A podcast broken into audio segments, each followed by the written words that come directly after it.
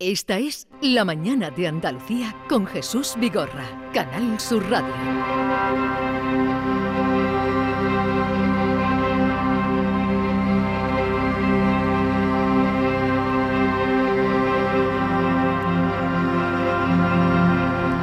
Ya conocemos cómo es la meteorología de Marte.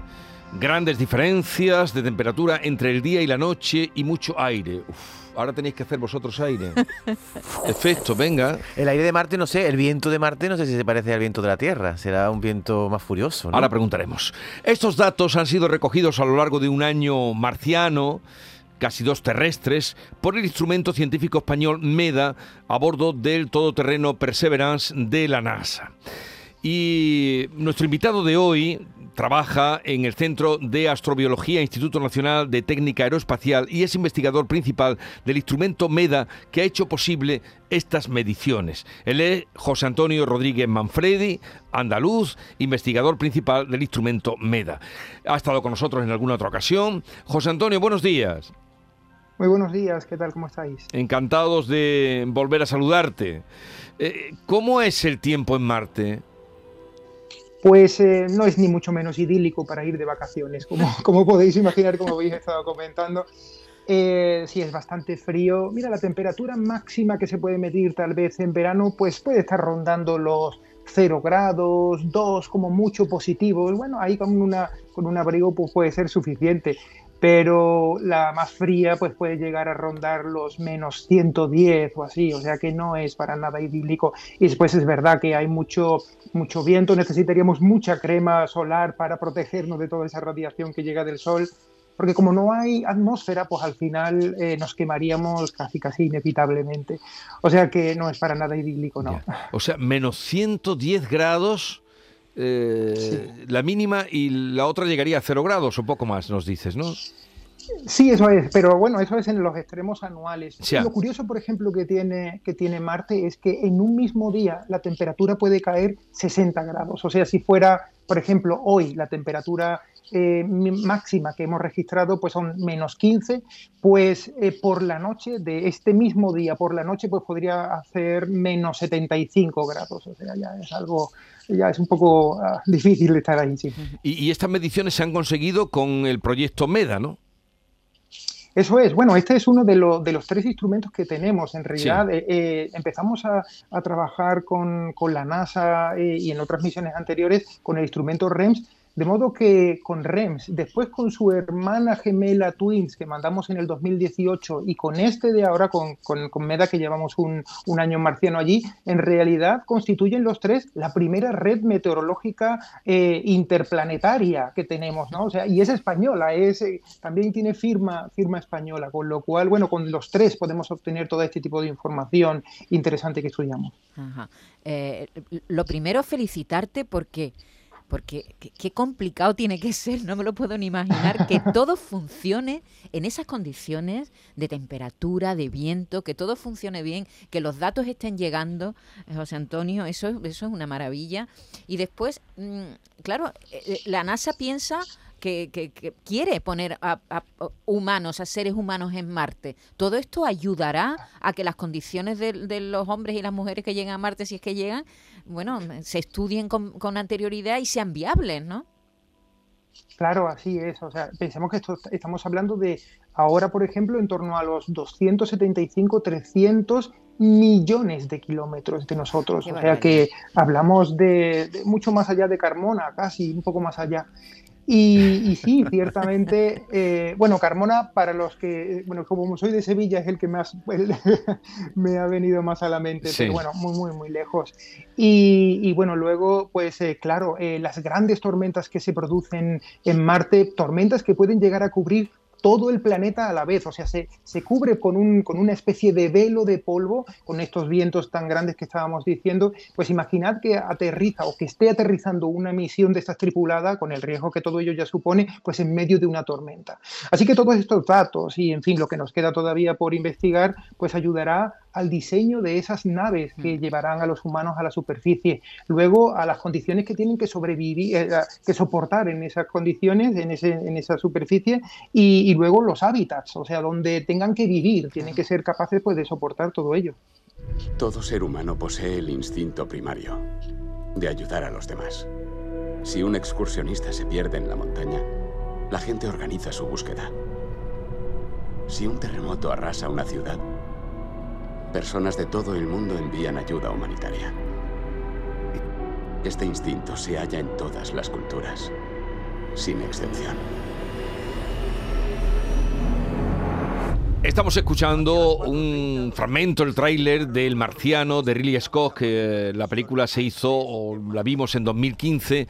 Mm, no sé si esa película eh, tenía que ver, supongo que la habrás visto, José Antonio, tenía que ver mucho con, o se parecía en algo, eh, o era verosímil a lo que allí pudiera haber.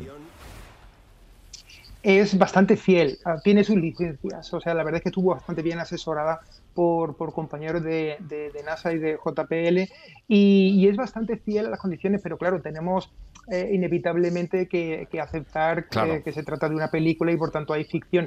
Pero, por ejemplo, esa tormenta, no voy a hacer spoiler por si alguien no lo ha visto, pero esa tormenta que desencadena toda la trama, que ah, finalmente pues eh, eh, hace que se quede allí aislado, ese tipo de, de tormentas son como las que mencionaba, son verdad obviamente no con, con, esa virulencia, con esa fuerza, ¿no? Para poder arrastrar cosas, pero sí, es así, es así, es tal y como se refleja.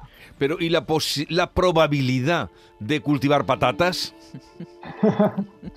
pues eh, bueno, sí, la verdad es que el, el, suelo marciano es muy árido porque recibe mucha dosis de radiación, pero con una cierta preparación insisto, no voy a hablar de la película, de, los detalles de la película por si alguien la quiere ver, pero sí, se podrían cultivar. Hay determinadas, de hecho hay estudios que, están planteando qué tipo de, de, cultivos se podrían hacer allí y hay algunas variedades de patata eh, que se podrían hacer. Nos faltaría quizás pues para hacer una tortilla algún otro elemento más, pero por lo menos podría sobrevivir. Las gallinas, nos faltarían las gallinas. Que, existe esa probabilidad, esa probabilidad de, cómo sale en la Bueno, desde aquí de Andalucía se están estudiando eh, cultivos para la luna aquí en, un pueblecito de, Granada. Es decir, que, hay mucha ciencia puesta ahí, ¿no? Precisamente para, por si el hombre alguna vez, eh, pues, pues pues nos tenemos que ir del planeta porque no lo hemos cargado ya. Pero es muy práctico ese sentido de, buscar ese tipo de recursos, incluso, por ejemplo, el oxígeno. Pues en lugar de tener que llevarnos desde la Tierra todo el, oxígeno, por ejemplo, que se vaya a utilizar para la, la, tripulación, pues obtenerlo de la atmósfera marciana, que es un 96% dióxido de carbono, o sea, eso que sale del escape de los coches, eh, pues eso es, eso es una de las pruebas que se están haciendo. No podemos llevarnos todo desde la Tierra para mantener allí a la tripulación el tiempo que sea, con lo cual lo máximo que podamos obtener de allí, ya sea plantado o sea, pues esto, a través de, elementos eh, de ingenios y de inventos para sacar el oxígeno, sí, se está investigando ya. José Antonio, uno de los descubrimientos, creo, más sorprendentes durante este año de medidas ha sido observar la formación de halos, de nubes. Y yo te pregunto, mm, si no hay agua, ¿cómo son las nubes de Marte? ¿De qué están hechas?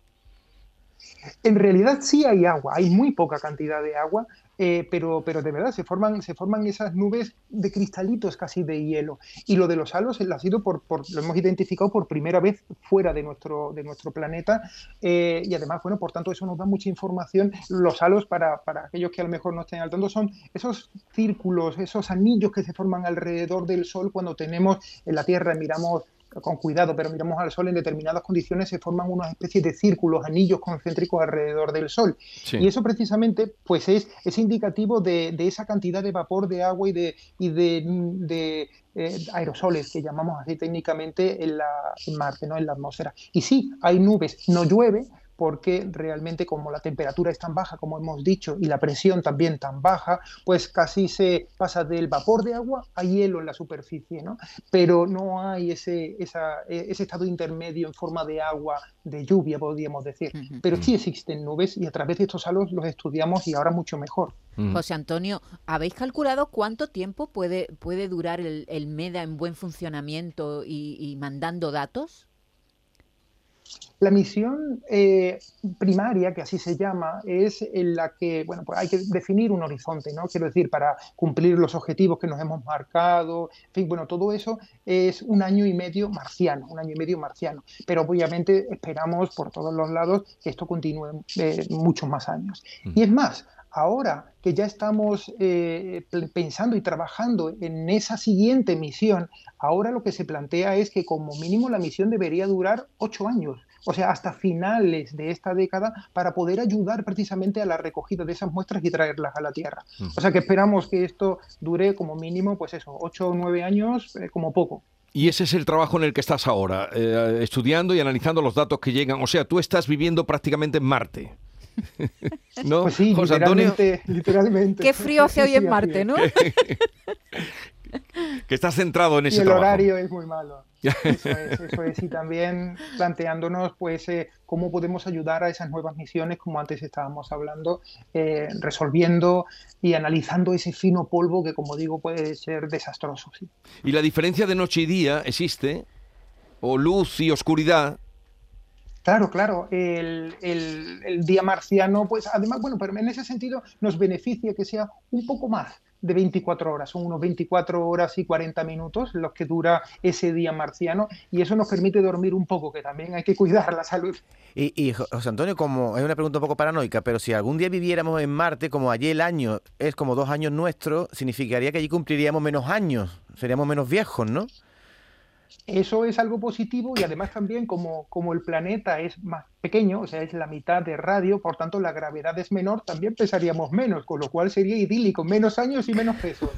Pero todo eso, señoras y señores, todo eso está a 275 millones, 275 millones, 300 millones de, de la Tierra, o sea, un poquito más allá de Carmona. José Antonio Rodríguez Manfredi, gracias por atendernos, nos alegra mucho que un andaluz eh, esté trabajando en un proyecto tan, tan principal y tan importante como en el que estás trabajando, el MEDA. Y una vez más, gracias por atendernos. Un verdadero placer. Buenos días. Adiós, buenos días. Esta es La Mañana de Andalucía con Jesús Vigorra, Canal Sur Radio.